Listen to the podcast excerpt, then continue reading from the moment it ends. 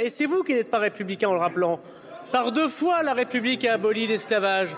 En 1794, et pardon de faire des cours de Robespierre aux amis de Monsieur Mélenchon. Ce qui veut dire que nous avons un ministre qui persiste plutôt que d'aller au fond des choses. En disant oui, la France a commis euh, des actes odieux. Que la République, oui, a rétabli aussi l'esclavage. Que grâce au marronnage, grâce aux esclaves, eh bien euh, cet esclavage a été aboli. Et c'est ce qui ferait la République, ce qu'a dit euh, mon collègue Perceval. Bien non. On nous dit, puisque c'est 87 millions sur, euh, sur pas mal d'années, on nous dit, en gros, vous êtes contaminés, vos sols sont contaminés, ne mangez plus, ne buvez plus, mais vous inquiétez pas, vous serez toujours en bonne santé alors que vous avez en vous, en vous, hein, des molécules de mort. Des molécules de mort. Imaginez euh, que vous avez de l'arsenic dans votre corps et qu'on vous dise, mais écoutez, vous pouvez vivre avec. Ce qui veut dire qu'aujourd'hui, quelle considération, hein, nous, Martiniquais, on peut se dire que les, que les autres ont de nous, que la France a de nous, que la République de nous, s'il faut employer euh, ah, le terme consacré. A, aboli l'esclavage, a fait beaucoup hein, pour euh, la population des territoires ultramarins. Et, on va dire merci Boima. Reconnaissance d'un scandale sanitaire, mais pas de poursuite dans l'affaire du chlordécone. 16 ans après le dépôt d'une première plainte, la justice a prononcé un non-lieu sur l'empoisonnement des Antilles au chlordécone le 2 janvier dernier. Un non-lieu conforme aux réquisitions que le parquet de Paris avait formulé fin novembre, une décision de justice qui a provoqué la colère du député de la première circonscription de Martinique, Giovanni Williams. C'était le 10 janvier dernier à l'Assemblée nationale. On écoute. Vous le savez, la justice a rendu une ordonnance de non-lieu dans l'affaire, ou plutôt du scandale de l'empoisonnement au chlordécone. Cette décision n'est évidemment pas comprise par la population, qui a été empoisonnée à cause d'une décision gouvernementale autorisant la prorogation de l'utilisation de cette molécule de la mort. Vous êtes le premier maillon dans cette chaîne de responsabilité. Cessez donc de nous dire que 92 millions sur 7 ans suffisent et suffiront à pallier vos responsabilités. Cessez donc de couvrir vos erreurs par des plans qui ne feront qu'attiser l'incompréhension du peuple en souffrance déjà. Il ne s'agit pas d'attendre une décision judiciaire, chers collègues, mesdames, messieurs. Il s'agit pour vous d'être au rendez-vous de l'histoire. Madame la Première ministre, Mesdames, Messieurs les ministres, quand allez-vous prendre la mesure de vos responsabilités? Quand allez-vous indemniser toute la population touchée dans sa chair et dans son âme par cet empoisonnement, par cette non-reconnaissance qui nous tue aussi un peu plus chaque jour? Merci. Harry Durimel, maire écologiste de Pointe-à-Pitre et avocat historique des victimes du chlordécone, a annoncé qu'ils allaient faire appel de cette ordonnance. Et si la Cour d'appel ne nous donne pas raison, nous ferons un pourvoi en cassation. Nous sommes déterminés à aller jusqu'à la Cour de justice et la Cour euh, européenne de justice pour que la justice nous soit rendue, a-t-il également assuré. Bonsoir Giovanni William. Bonsoir. Et bonsoir également à vous. Hein. Je suis arrivée sur ce plateau de manière un peu sauvage. Donc euh, voilà, je vous salue également. Très contente de vous retrouver. Alors avec vous, euh, monsieur le député, on va bien évidemment parler, revenir sur cette ordonnance de non-lieu dans le scandale sanitaire du chlordécone hein, qui a provoqué une vive émotion dans les territoires euh, ultramarins. On va également parler avec vous de la vie chère dans les territoires ultramarins qui suscite également la colère de la population en Martinique comme en Guadeloupe. Hein. Ce problème est bien connu et euh, documenté. Et pourtant, les disparités euh, de pouvoir d'achat entre l'Hexagone et les territoires ultramarins persistent et grandissent d'ailleurs hein, face à la spirale inflationniste. D'ailleurs, l'Assemblée nationale lance une commission d'enquête sur le coût de la vie en Outre-mer on y reviendra. Et il y a également la question de la réintégration des soignants non vaccinés qui est au cœur euh, des tensions et préoccupations des Français des territoires ultramarins.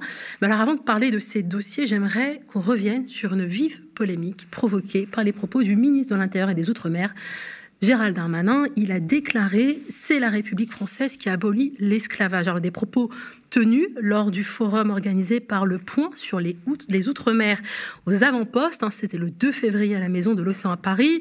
Des propos qui n'en finissent pas de faire réagir. 17 députés des Antilles, de Guyane, de la Réunion et de Polynésie, issus pour l'essentiel de la NUPS, ont aussitôt critiqué dans une lettre ouverte au ministre une nouvelle forme de révisionnisme historique. On écoute la réponse de Perceval Gaillard, député de la Réunion. Monsieur le ministre de l'Intérieur et des Outre-mer, lors d'une récente interview parue dans Le Point, vous avez tenu des propos révisionnistes et paternalistes concernant l'esclavage que l'on aurait espéré ne plus jamais entendre au XXIe siècle. Je vous cite c'est la République française qui a aboli l'esclavage, donc on leur demande d'aimer la République, pas toute l'histoire de France évidemment. Non, ce n'est pas comme vous le dites, la République qui a libéré les esclaves, mais ce sont les esclaves eux-mêmes qui se sont libérés par leur lutte et leur combat. Non, vous ne pouvez pas exiger que l'on vous aime. D'ailleurs, peut-il exister une injonction à l'amour? L'amour relève du consentement et du respect, exactement l'inverse de l'esclavage qui incarne les pires contraintes et violentes que l'humanité ait jamais créées. Monsieur le ministre, l'ignorance est une chose, le mépris en est une autre. Vous n'êtes pas le premier, et malheureusement pas le dernier, à ne rien connaître ni comprendre des Outre-mer. Vous êtes par contre l'un des rares à vous permettre une telle condescendance. Ainsi, je vous le dis comme je pense, vous nous faites honte. En tant que député de la Réunion, je vous le dis comme tel, aux côtés de mes camarades et collègues ultramarins, vous êtes disqualifiés après de tels propos. Lorsque vous parlez ainsi, vous ne représentez pas la République, mais son antithèse. La République, ce sont nos reines et nos rois marronnes, nos résistantes et nos résistants. La République, c'est Simon Def, Élie ou Eva, ce n'est pas vous. La République, c'est l'esclave romain en Martinique ou le marron pèdre en Guadeloupe, ce n'est pas vous. La République, c'est le marron Boni en Guyane ou l'engagé Bakar Kassou à Mayotte, ce n'est pas vous. Alors, comme 16 de mes collègues ultramarins et moi-même vous l'avons demandé dans un courrier, nous exigeons des excuses au nom de nos peuples, au nom de celles et ceux qui ont lutté dans des conditions extrêmement difficiles pour leur liberté et qui incarnent, plus que vous ne le ferez jamais, notre devise républicaine émancipatrice, liberté, égalité, fraternité. Un, discours très fort hein, euh, du député Perceval Gaillard. Giovanni William, vous êtes également l'un des signataires de cette lettre ouverte qui a été adressée au ministre. Est-ce que vous estimez, comme votre confrère, que Gérald Darmanin euh, est une honte, nous fait honte, pour être plus précise? Écoutez, euh, le ministre des Outre-mer, parce que M. Darmanin est également ministre des Outre-mer. Ce sont des propos honteux qui le disqualifient totalement. Euh, réviser à ce point l'histoire, en parlant comme ça de la République et comme ça de l'esclavage, des esclaves qui se sont battus, qui sont morts pour leur liberté, pour notre liberté, et dire euh, tout simplement c'est la République qui a aboli l'esclavage. Et par deux fois, parce que le ministre persiste et signe. Oui, on va le voir. parce que l'erreur peut être humaine. Mais persévérer est diabolique. Et là, le ministre, diaboliquement, signifie sa, sa disqualification. Effectivement, Gérald Darmanin a refusé de présenter des excuses et il, persiste, il signe même, voici sa défense. L'histoire, et rappelons-la ici et soyons fiers, et c'est vous qui n'êtes pas républicain en le rappelant, par deux fois la République a aboli l'esclavage. En 1794, et pardon de faire des cours de Robespierre aux amis de M. Mélenchon, mais c'est en 1794 que réunis en Assemblée du peuple les parlementaires, Madame la députée, allez voir M. Mélenchon, ont suivi M. Robespierre qui a étendu ce que la République avait ici en 1792 déjà fait pour la France métropolitaine, étendu la fin de l'esclavage en 1794. Et en 1848, c'est la République qui, en Martinique puis en Guadeloupe, a aboli l'esclavage. Ce qui ne retire évidemment en rien le combat de ceux qui, esclaves ou non esclaves, ont voulu combattre ce crime contre l'humanité. Je n'ai rien dit d'autre, monsieur le député. Je pense qu'il faut réviser les livres d'histoire. Bon, alors visiblement, nous ignorons tout de l'histoire. Euh, Gérald Darmanin persiste, révise, euh, et comme vous l'avez rappelé également, le ministre des Outre-mer, quel est le message qu'il adresse comme ça, de cette façon à la population des, territoires ultramarins? Mais malheureusement pour, pour lui, euh, il, euh, il, annonce le message que d'autres ont passé concernant les Outre-mer, c'est-à-dire à la fois une méconnaissance de nos territoires, une méconnaissance de notre histoire et une méconnaissance de nous-mêmes.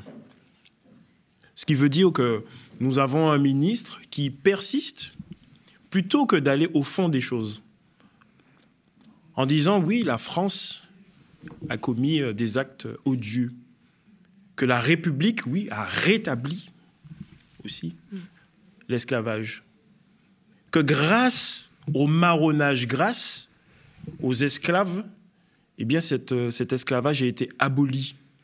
Et c'est ce qui ferait la République ce qu'a dit euh, mon collègue Perceval. Mhm. Bien non. Il dit, je dis simplement que la France a fait ci, a fait ça, alors que ce n'est pas vrai. La République n'a pas fait ça.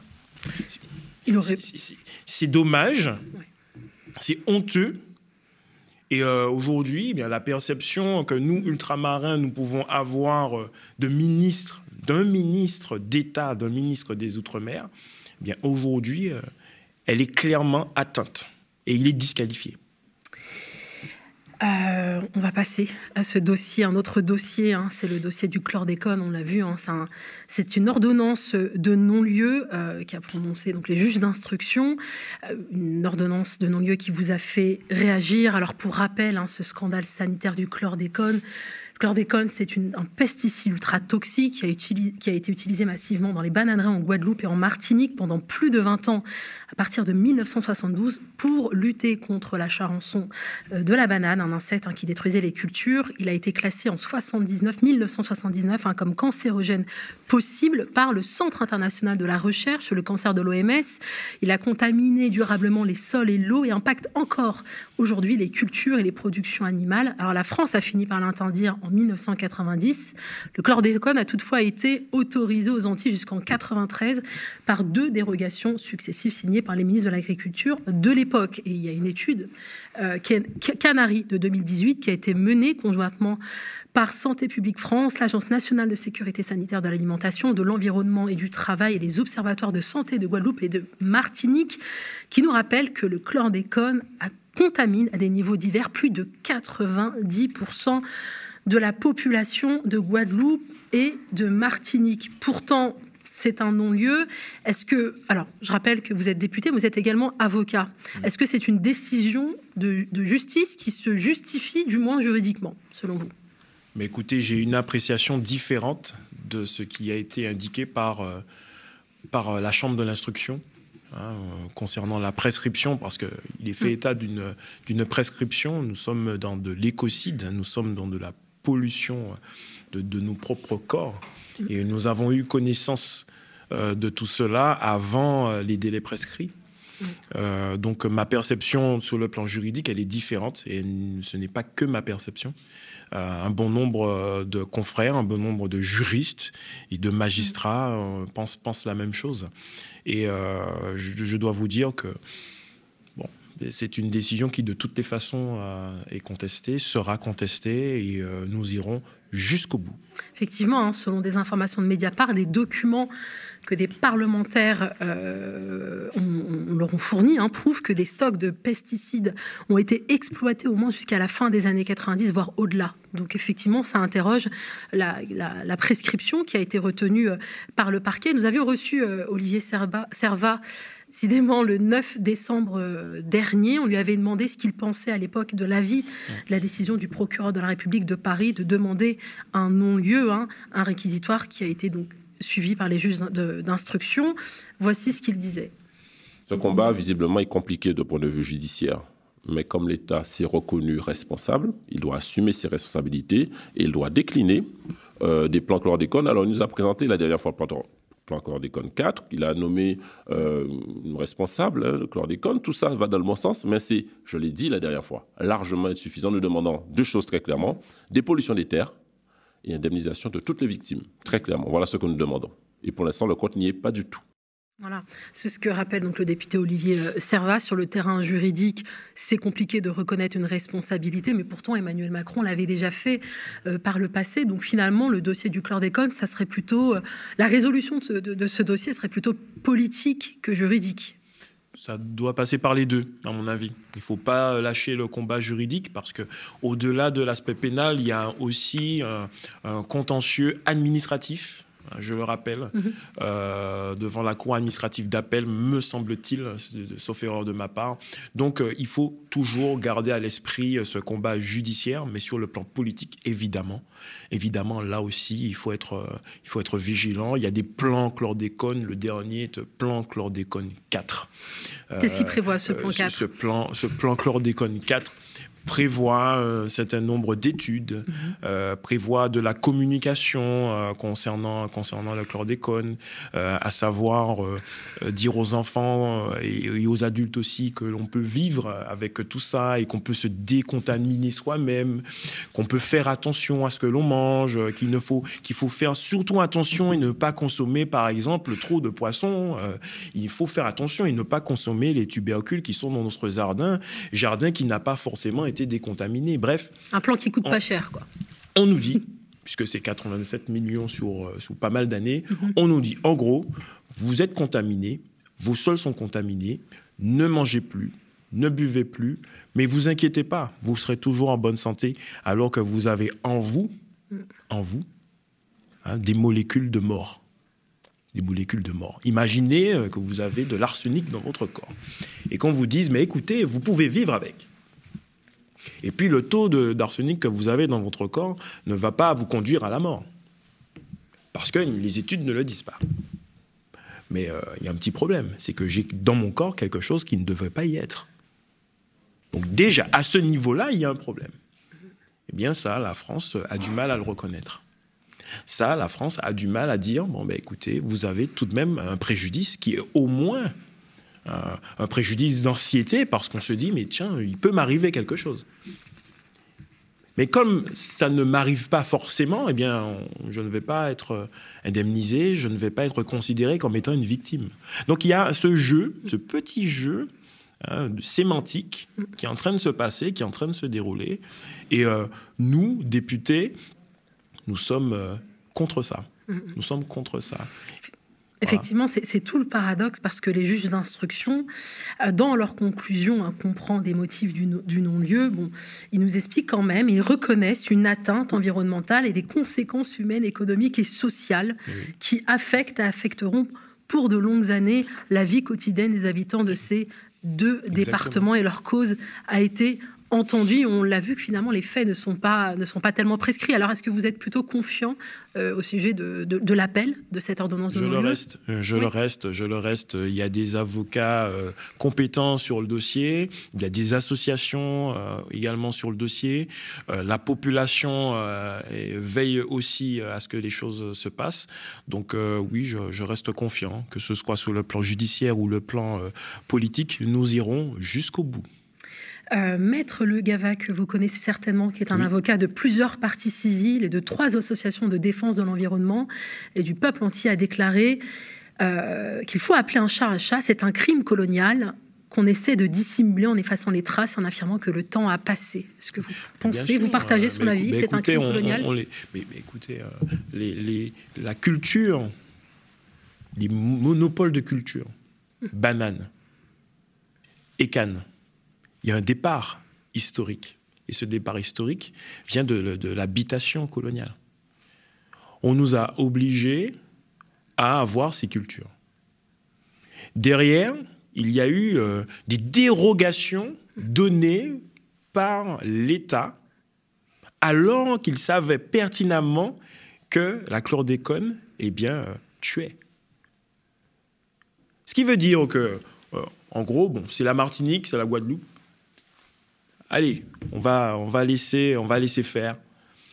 Mais pour nous, euh, Français de France, on ne va pas l'utiliser. Et puis, euh, effectivement, les États-Unis l'ont interdit depuis euh, les années 70, fin des années 70. Mais bon, en Martinique et en Guadeloupe, les Martiniquaises, les Martiniquais, les Guadeloupéens, Guadeloupéennes, tant pis pour eux.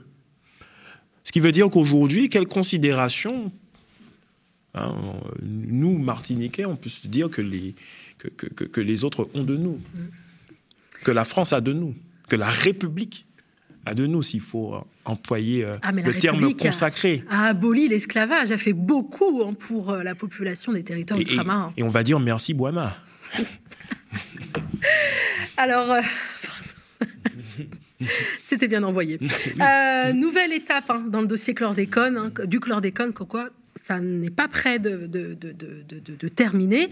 Cinq citoyens entiers ont décidé de saisir hier, un mercredi 8 février, le tribunal judiciaire de Pointe-à-Pitre contre les acteurs privés et publics chargés de la distribution de l'eau en Guadeloupe. Hein.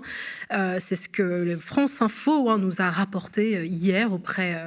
Euh, donc c'est l'avocat hein, de, ces, de ces parties plaignantes. Les plaignants affirment que les difficultés d'accès à l'eau et d'assainissement sur l'île pénalise et met en danger la population. Il dénonce notamment la vétusté du réseau, son entretien défaillant et la mauvaise qualité de l'eau. Alors j'imagine, monsieur le député, que c'est une action que vous allez si ce n'est appuyer, soutenir. Est-ce que vous pensez qu'elle peut prospérer eu égard à l'ordonnance de non-lieu qui a été rendue euh, Je pense. Oui, oui je, pense parce que euh, après euh, toutes ces années, la chlordécone, elle persiste. Et elle persistera de très longues années. Et il faut savoir que en matière d'assainissement et d'eau, euh, tout ce qui est relatif à la résorption de la chlordécone, ça n'a pas été fait euh, immédiatement. Il n'y a pas un risque qu'on nous oppose encore euh, la prescription des faits dans cette affaire En quoi elle est un peu différente? En quoi, en quoi elle est différente? Parce qu'on est après les années 90. Mm. on, est, on est au début des années 2000 quasiment. D'accord. Ce qui veut dire que euh, la, prescription à ce moment-là, euh, elle n'est plus de mise. Donc, euh, je, partage, je, partage la réflexion juridique. bien que je ne connaisse pas tous les tenants et les aboutissants, mm. néanmoins, je considère qu'il est, qu'il est en tout cas intéressant de suivre cette affaire de, de près. Et moi, j'y souscris parce qu'il y a aussi eu des dysfonctionnements en matière justement euh, d'assainissement et d'eau euh, concernant, euh, concernant la chlordécone.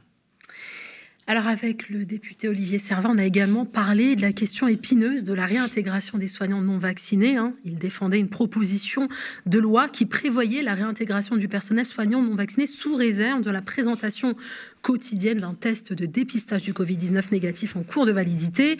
Une proposition de loi qui n'est plus à l'ordre du jour à cause de l'obstruction parlementaire orchestrée par la droite et le RN lors de leur niche parlementaire de novembre dernier. On écoute ce qu'il nous disait sur le plateau du Média nos adversaires politiques de la minorité, parce qu'ils sont minoritaires, disent Ah oui, mais ces gens-là sont contre le vaccin. C'est faux, c'est de la mauvaise foi, et ils sont hors sujet. On n'a jamais remis en cause le vaccin de Pasteur. On n'a jamais mis en cause le fait, les bienfaits de la vaccination. Il ne s'agit pas de ça. Il s'agit de réintégrer des hommes et des femmes avec, article 2, un protocole sanitaire strict.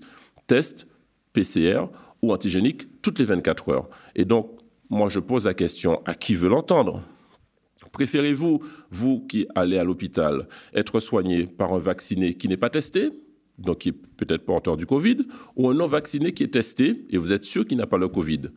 La réponse sanitaire est évidente, vaut mieux avoir quelqu'un qui est testé négatif. Et donc aujourd'hui, euh, il feigne de se cacher mesquinement derrière euh, la haute autorité de santé, alors même que la haute autorité de santé a dit que ce protocole sanitaire visait à sécuriser les personnes et que ce n'est pas la haute autorité de santé. Donc, ce n'est pas une décision médicale, la suspension des soignants, c'est une décision politique. Donc, la réintégration doit être politique. Et donc, euh, on ne peut pas accepter ce déni de démocratie. Alors, euh, Giovanni William, est-ce que vous aussi, vous défendez la, réintégration des soignants? Je sais que c'est une question euh, très clivante et qui divise même dans les territoires ultramarins. Oui, oui, oui, c'est une question très clivante parce que elle a été posée dans des termes qui poussaient justement au clivage. Mhm. Je pense qu'aujourd'hui, euh, nous avons euh, un personnel euh, soignant et non soignant qui ne peut plus travailler parce que il y a cette règle qui dit vaccinez-vous, sinon vous ne travaillez pas. Je pense qu'aujourd'hui, on peut, comme l'a dit le collègue Olivier Servat, faire autrement. Hein, faire autrement. Malheureusement, on se rend compte qu'il y a cette obstruction de, de, la part du gouvernement parce que c'est une décision politique. Le président de la République a dit qu'il se rangerait derrière euh, l'autorisation de la haute autorité. Euh, néanmoins, c'est une décision politique. Et je pense qu'il faut faire quelque chose parce que derrière ces soignants, il y a des familles. Mm. Il y a des familles. Donc, euh, il faut les réintégrer avec un, système de dépistage, oui, j'y crois. Euh, euh, les médecins, euh, médecins sont d'accord avec cela. Maintenant, il faut assurer les choses. Il faut au moins, mais je dis au moins, discuter. Mais on a l'impression, en fait, qu'il n'y a aucune discussion possible. Et c'est ce qui est dommage. Il n'y a aucune discussion possible dans l'espace public, il n'y a aucune discussion possible à l'Assemblée nationale. Hein, parce qu'il y a eu une obstruction euh, de, la part de la majorité relative présidentielle. Et donc, euh, je, pense qu'il faudra revenir à la charge sur le plan législatif pour que le débat ait, euh, lieu et qu'on puisse trouver une solution pour, pour ces gens. Alors on va conclure, monsieur le député, avec la vie chère dans les territoires ultramarins. C'est un dossier que vous connaissez très bien également, hein, qui suscite la colère de la population en Martinique comme en Guadeloupe. Ça fait quand même beaucoup pour les populations des territoires ultramarins. Alors ce problème hein, de la vie chère est connu, documenté depuis longtemps. On se souvient que la députée euh, LFI NUPS, Mathilde Panot aussi, s'était rendue en Guadeloupe et en Martinique hein, euh, pour justement euh, montrer au territoire, euh, enfin à la France hexagonale, euh, les disparités qui existent en termes de pouvoir d'achat. et pourtant, rien n'a été fait, quoique jusqu'à aujourd'hui, c'est ça, c'est l'Assemblée nationale qui lance une commission d'enquête sur le coût de la vie en Outre-mer. Les députés donc ont voté le texte porté par l'élu martiniquais Johnny Ajar à l'unanimité. L'objectif de cette commission sera de diagnostiquer les mécanismes à l'origine de la disparité du pouvoir d'achat entre les territoires ultramarins et l'Hexagone et de proposer des solutions pour y remédier des solutions, vous en avez proposé, ne serait-ce qu'encore en, en, juillet dernier, le 7, je crois, juillet 2022, vous avez euh, demandé au gouvernement de gommer le différentiel entre le RSA perçu en Outre-mer et en France hexagonale. Euh, et cette évolution permettrait de concrétiser l'égalité sociale. Hein. C'est ce, que, ce que vous avez dit. Alors peut-être avant de parler des, solutions, euh, est-ce que vous pouvez nous donner des chiffres pour qu'on puisse se faire une idée de ces disparités entre la France hexagonale et les territoires ultramarins? Au global, hein, au global euh, nos produits sont 34% plus chers. Voilà. Euh, ça, c'est un chiffre qui parle. Au-delà de, de, ce chiffre, il faut aussi avoir euh, les considérations sur la vie globale chez nous, chez nous en Antilles. il faut savoir que le taux de chômage est beaucoup plus important. Il faut savoir que aujourd'hui, nous avons des taux de pauvreté qui sont doublés, voire triplés. Si on parle de, la, parle de la Guyane notamment. Ce qui veut dire que si vous combinez à la fois euh, ces petits salaires ou cette pauvreté avec cette cherté de la vie euh, concernant des produits de consommation, eh bien on voit tout de suite nos difficultés. Et de l'inflation est venue d'ailleurs. et de l'inflation, parce que mm. le gouvernement dit, mais non, l'inflation, euh, il y a eu de l'inflation euh, effectivement euh, dans vos territoires, mais elle a été moins importante qu'en France hexagonale. D'accord, à un point de différence, d'accord. Mais il ne reste que, il y a 34% de différence concernant nos, nos, nos produits consommation et qu'il y a une plus grande pauvreté dans nos mm. territoires. Il y a un chiffre qui est, qui est avancé, les revenus moyens sont inférieurs de 38% à, ceux des ménages en France hexagonale. Tout à fait, tout à fait, tout à fait. Euh, c'est inacceptable. Mm. Et, euh, et euh, il, y a eu des choses qui ont été faites. On a parlé de bouclier qualité-prix. Euh, le panier, euh, cette fixation d'un panier euh, réglementaire qui, permettrait aux, personnes de vivre. mais on ne quémande pas. Nous ne sommes pas là pour quémander quoi que ce soit. Mm. Nous sommes là pour vivre. Acheter ce que nous avons envie d'acheter à des prix raisonnables et des produits de qualité. Nous avons envie de produire nous-mêmes pour pouvoir vivre décemment. Mais euh, aujourd'hui, on ne peut pas le faire parce que il y a des situations de monopole, il y a des situations économiques et sociales qui font qu'aujourd'hui, eh bien, dans nos territoires, cela est impossible. La commission d'enquête qui a été demandé par, par mon collègue Johnny Aja et qui a été validé à l'unanimité, qui a été voté à l'unanimité, tout de même, je l'espère, permettra de pointer le doigt sur toutes ces situations économiques qui, en fait, rendent désastreuse la vie de nos concitoyens. Et vous avez donc, je le disais, demandé une réévaluation du RSA pour les populations des territoires ultramarins. Qu'est-ce qu'il en est? sur le, plan sur le plan technique, il, y a, il, y a des, euh, il, y aura des corrections à faire à ce niveau-là. Mhm. on, va, on, va relancer les choses parce faut. Euh, euh, c'est assez technique, mais en tout cas, on va, on, va rétablir, on va, on va encore analyser tout ça et rétablir tout ça dans les, dans les prochains mois par rapport, euh, par rapport à cette situation. Bon, pour vous, j'imagine le diagnostic, vous le connaissez, le, diagnostic des mécanismes à l'origine de la disparité du pouvoir d'achat. Vous avez parlé de, de ces monopoles. Enfin bref, c'est quand même une situation que le gouvernement euh, n'est pas censé euh, ignorer. Ils veulent proposer des solutions. Les solutions, vous les avez. Les élus des territoires ultramarins s'épanchent dessus depuis des, des décennies. Est-ce que vous pouvez peut-être en faire là, ici, nous dire euh, oui, quelles sont les, pistes de solutions possibles? Il y a des solutions. Euh, il faut savoir qu'aujourd'hui, euh, nous n'avons pas la possibilité de commercer librement avec les pays de la Caraïbe. Hein, par exemple, nous sommes en Martinique et nous sommes très proches, plus proches de l'Amérique latine. Nous sommes plus proches de l'Amérique centrale. Et pourtant, euh, nous devons euh, consommer euh, certains produits. la plupart de nos produits sont importés d'Europe. C'est une aberration. Il faut savoir que nos normes de construction sont des normes dites européennes, alors que nous sommes dans, dans une Caraïbe qui nécessite des normes, je vais dire, plus adaptées. Nous avons la possibilité d'utiliser des biocarburants et pourtant, nous ne le faisons pas. Nous utilisons euh, euh, du gasoil ou du samplon. Et le biocarburant, je pense qu'on peut le produire aussi. Et pourtant, ce n'est pas le cas. C'est le gouvernement central qui refuse. Donc, vous voyez, vous, voyez les, aberrations qu'on souhaite gommer. Il y a eu une, une écoute partielle du gouvernement en ce sens. Euh, nous avons interpellé le gouvernement en ce sens qui nous a dit oui pour le biocarburant. Nous attendons. Nous avons attendu très longtemps, mais aujourd'hui, euh, nos revendications, eh bien, nous irons jusqu'au bout. Ça, c'est certain. Merci beaucoup, monsieur le député. Il y a également une cause que vous défendez. Hein. Vous luttez effectivement contre les inégalités sociales et économiques. Et euh, donc, je fais allusion à notre confrère journaliste Olivier Dubois. Tout à fait. Tout à fait. Olivier Dubois est un journaliste français. Euh, ses parents sont d'origine de la ville du François, dans ma circonscription en Martinique. C'est un journaliste qui est détenu au Mali depuis euh, plus de 22 mois aujourd'hui. C'est le détenu français euh, qui est en captivité depuis plus longtemps. 22 mois. 22 mois.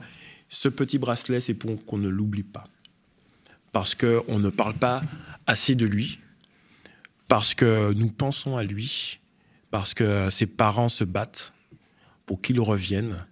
Et euh, nous demandons euh, à tout un chacun, toutes celles et ceux qui nous regardent, eh bien d'avoir une pensée, euh, une pensée pour lui, parce que c'est un journaliste qui fait son travail, qui donne l'information partout dans le monde et qui euh, malheureusement est, détenu. Et donc euh, il ne faut pas l'oublier et il faut que la France agisse pour qu'il puisse rentrer chez lui.